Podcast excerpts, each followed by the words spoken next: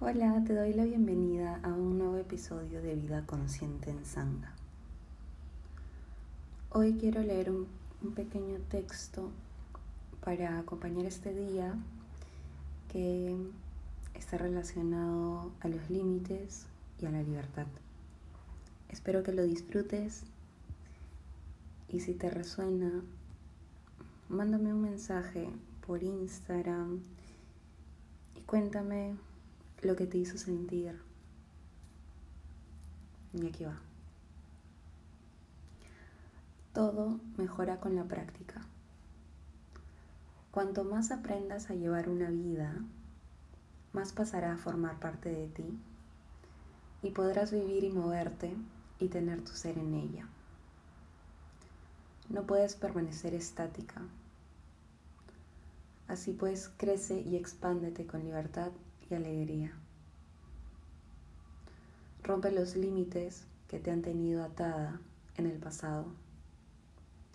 Elévate por encima de los temores que te han impedido expandirte y que te han mantenido ciega, impidiéndote ver con claridad la visión global y gloriosa que tienes ante ti.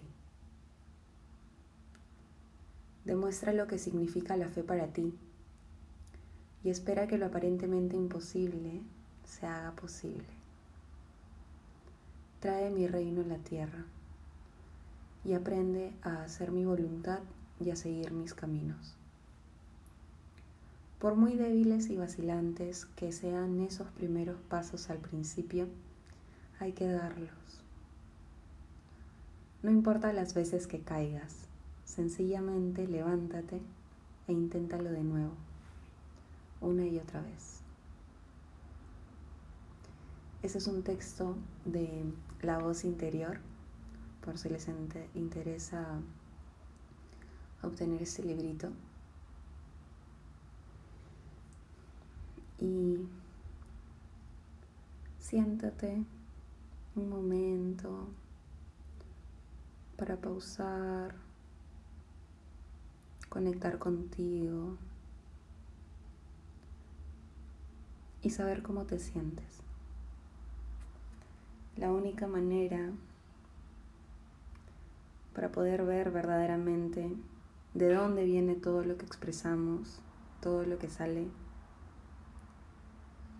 de nosotras, de nosotros, es escuchándonos, escuchando nuestra voz, pero nuestra verdadera voz, nuestra voz interna, no la voz de la mente, la que te cuenta las historias y, está relacionada con el ego.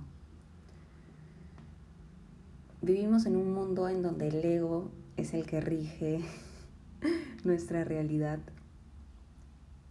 y a veces puede ser muy complicado, incluso estando sola, estando solo, lidiar contigo misma y con todas las experiencias, todas las situaciones que, que tengas durante tu día, en tu rutina. Y si te ignoras y si no te escuchas y, y te quedas en la misma historia o repitiendo las mismas historias en las que estés en contacto todo el tiempo, no le das espacio a tu voz, a tu verdadera voz interior, para que se exprese y te diga que no es necesario que le hagas caso a esas otras historias superficiales, sino que en vez de escuchar la historia, te escuches a ti. Y tú estás mucho antes de que esas historias existieran. Entonces, meditar, para respirar, una caminata,